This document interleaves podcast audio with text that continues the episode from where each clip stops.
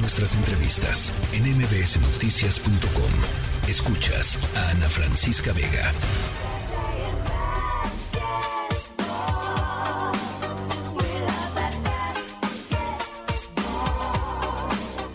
Estamos de regreso, son las 5 con 53 minutos, es la tercera emisión de MBS Noticias y no todo pues pinta mal.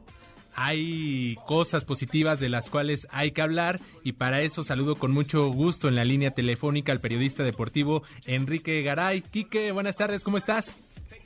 Hola, ¿cómo estás, Adrián? Gusto en saludarte. Gracias por la entrevista, a sus órdenes. Pues ya tenemos a, la primera mexicana en la NBA, es Lu López, nació en Guadalajara. ¿Y qué implica esto para nuestro país, para el tema deportivo? ¿E, ¿Esto significa un crecimiento eh, en materia deportiva o un esfuerzo personal?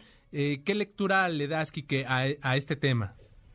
Mira, es una gran noticia, honestamente, una grandísima noticia, porque lo primero que tenemos que entender es que la NBA femenil, que es la WNBA, eh, más que ser una liga de Estados Unidos, es una liga mundial de básquetbol. Ellos están por todo el planeta buscando talento. Entonces, llegar a esas ligas es sumamente complicado. Además, hoy en día la WNBA es una liga de 12 equipos. No es fácil llegar. Ella es un éxito individual. Digo, tampoco te voy a decir que haya una estructura mexicana que la haya generado. Lu López nació en Guadalajara, papá mexicano, mamá francesa ellos se divorcian, la mamá se la lleva a Francia a los cinco años de edad. De hecho, si ves la ficha con que la NBA, la WNBA la anuncia ayer, le ponen lugar de nacimiento y le ponen Grenoble, Francia. Está equivocado, ya nació en Jalisco y su papá es, es mexicano, pero bueno, creció en Francia, de ahí empezó a jugar universitaria en Irlanda, de ahí la ven en Estados Unidos, le ofrecen becas, se va a Fairfield University, que es una división, universidad división 1,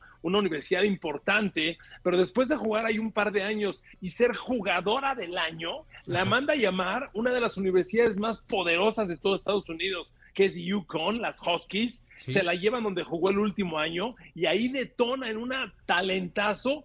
A ver, fue la quinta jugadora reclutada de todo el draft. Imagínate tú que la WNBA dice, ¿dónde hay en el mundo talentos?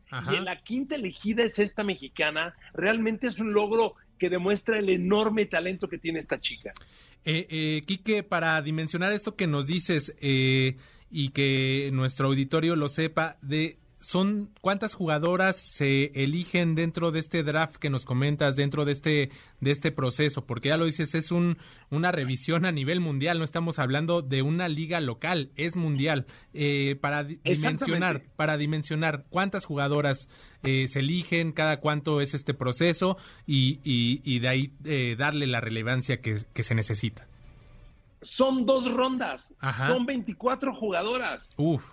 en todo el mundo y de las 24, la quinta fue esta señorita mexicana. O sea, realmente es un talento excepcional.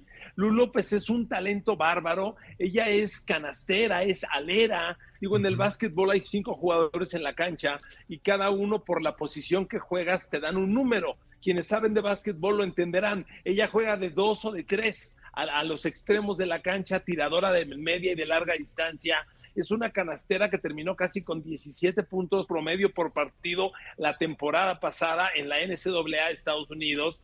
Realmente es una chica espectacular. ¿eh? Lo, lo de Lu López es un talento fuera de serie. Es otro de esos garbanzos de a libra que salen en México.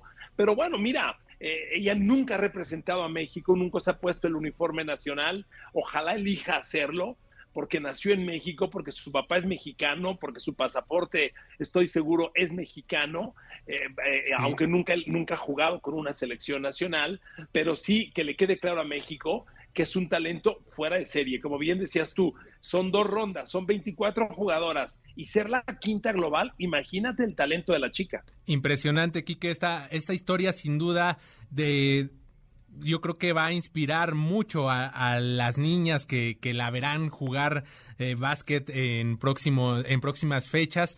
Eh, sin duda será un ejemplo a seguir para la niñez mexicana porque ya lo decía, son, son talentos, ¿no? Que, que nacen de vez en cuando y que pues llevan, llegan a las a la cúspide, ¿no? Rápidamente.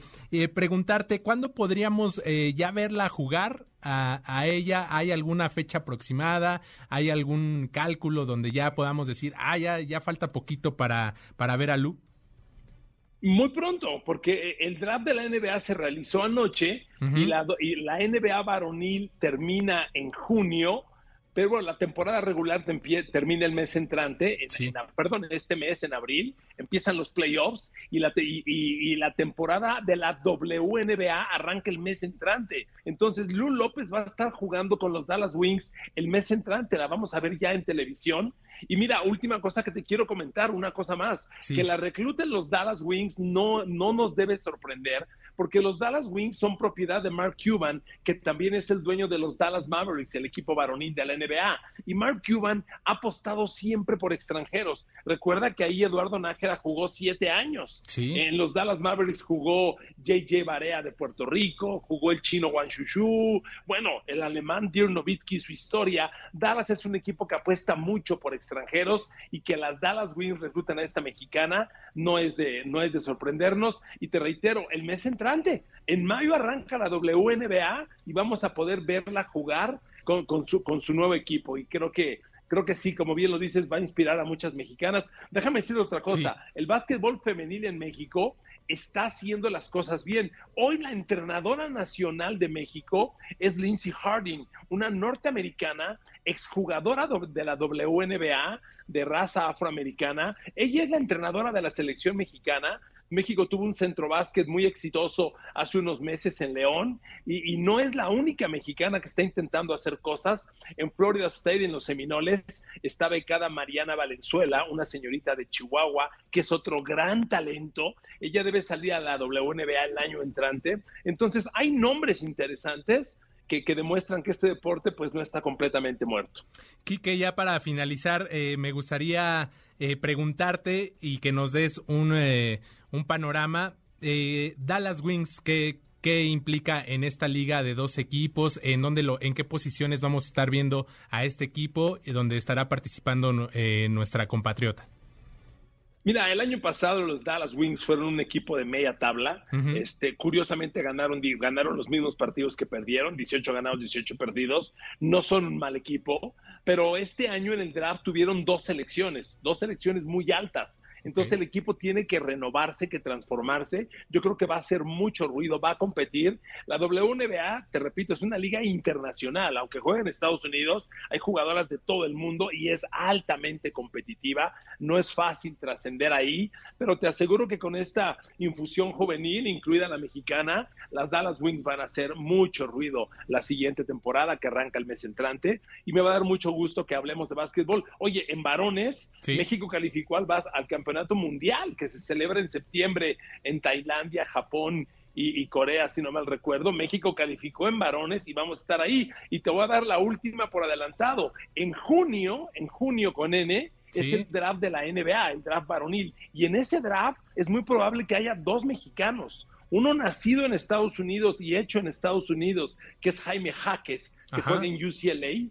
Y el otro es muy probable que Gael Bonilla, el de Catepec, que está jugando en el Barcelona, se inscriba y podría llegar su nombre en la NBA. Entonces, tal vez lo de Lu López es el principio de noticias muy fuertes que vienen para el básquetbol mexicano con la WNBA y con la NBA muy próximamente. Quique Garay, hacía falta este tipo de noticias y sin duda estaremos muy atentos a lo que suceda en estas, en estas participaciones de los mexicanos. Siempre un placer escucharte, es, es muy agradable y estaremos muy pendientes y dándole seguimiento a Lu López. Muchas gracias, Quique, un abrazo. Un abrazo para ti, gracias por darle interés a estas notas. A veces pareciera que México es puro fútbol y no es cierto. Hay cosas bien valiosas en otro lado. Un abrazo. Gracias, un abrazo. Grandiosas y valiosas. La tercera de MBS Noticias.